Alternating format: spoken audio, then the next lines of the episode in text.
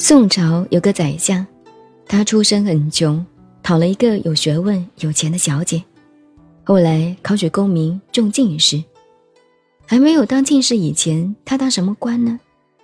这个时候做的官很大，宋朝的转运使。转运使管财经、管交通、经济的，管外贸。现在的外贸、交通、商业、经济、海关。都在他手上管。转运时很大，那个时候权力很大。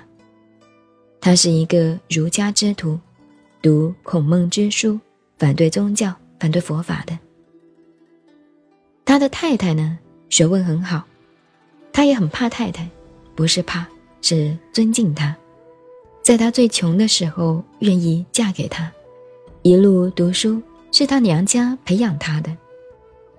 而且这个太太学识修养都很高，太太信佛，天天看佛经，他理都不理，但是他也不反对太太。现在来讲，信仰个人自由嘛。不过他心里面也不同意太太信什么迷信、宗教，信什么佛。他不好讲，他就告诉太太：“我想写一篇文章。”他说：“你想写什么呀？”无佛论，无佛论，没有佛，骗人的。无佛论，这是公开反对了。太太信佛，天天看佛经，他也不反对。不过他是公开反对了。给太太说，我想写一篇文章。太太说，你想写什么呀？想写无佛论。这个太太怎么讲呢？既然无佛，又何必论他呢？既然你认为没有佛了，还写什么狗屁文章呢？论什么？张商英一听完了，愣住了，这一棒给太太打得头晕了。他要写一篇无佛论，太太说：“既然无佛，相公你何必论他呢？”这就是禅宗，简单明了一句话，他就不写了。有一天，他进太太房间一看。太太的书桌上摆一本书，好漂亮，缎子的封面古书，线装的。这个角上还用绸子包起来。他看那么漂亮的书，过去一看是什么？《维摩诘经》。《维摩经》。《维摩诘经》是很有名的，鸠摩罗什法师译的，维摩居士说法的经，很恭敬。他一看那么好的书，跑来一看，拿起一看，那么漂亮，问太太：“这是什么书呢？那么漂亮。”太太说：“你看嘛。”他一看，书名《维摩诘经》，他说：“真奇怪，我们圣人的书，孔子、孟子四书五经都没有那么讲究，一个印度来的外国的和尚的书怎么那么讲究呢？”又是反感。不过他翻了一下，一翻呢，眼睛被经典抓住了。这个文章句子之美啊，他舍不得了。看去，越看越舍不得，拿到手上不放了。太太抓住机会了，禅宗的棒喝，这一棒子要打。相公拿去看一看，看完了好写无佛论。所以你们女居士要结婚的。要晓得修禅宗，管理丈夫，妻管严，要这样管的。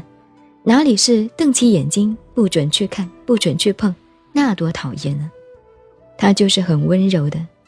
相公，既然这样，你去看，看完了好写无佛论呢。这一下《维摩经》看完了，他信佛了，他信的比太太还要厉害。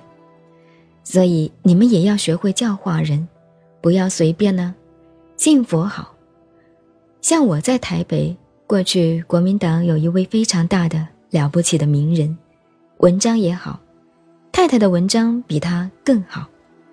他自己天天跑过来跟我俩学佛打坐，太太爱理不理，他就跟我讲，怎么样把他太太也感化过来。我说你的太太我怎么感化呢？有什么办法？大家就打他的棒子。他说：“你总要想一个大慈大悲。”我说：“你这个笨蛋，怎么叫我想办法呢？你想办法呀。”他说：“怎么想啊？”我说：“他的学问比你好。”对呀，我说：“那你把六祖坛经摆在桌上，不要收起来，自己摆的好好的，不准他看。这样你太太就好奇，你出来了，他就会拿去看。”后来他就照我说的这样办，结果太太信佛比他还厉害。你越叫人家信，越不信。你要信，我还不给你，这样就好渡人。所以学佛要度众生，要懂得方便般若波罗蜜。方便者要懂，教育要有方法嘛。没有方法，你怎么教啊？方便波罗蜜就要懂得了。这个张商英后来学佛以后，自己认为大彻大悟了，得到了，看各方面的这些禅宗大师看不上眼，自己官又大，名气又大，大居士、大权威的官位，又是佛法很高。那时候佛法一高，那得了啊，在学术上大家不敢碰的。有一个禅师叫云峰月，云峰是山名，云峰月大禅师。有一天，他也在江西。张商英准备到山上去看看，听说云峰月的名气很大，究竟这个禅道高到什么程度，他要去看看。结果，云峰月夜里，早晨起来就告诉徒弟，他说。我昨天做了一个梦，看见太阳在我身上转过去，真的假的不知道。我断，这个张商英就要来了。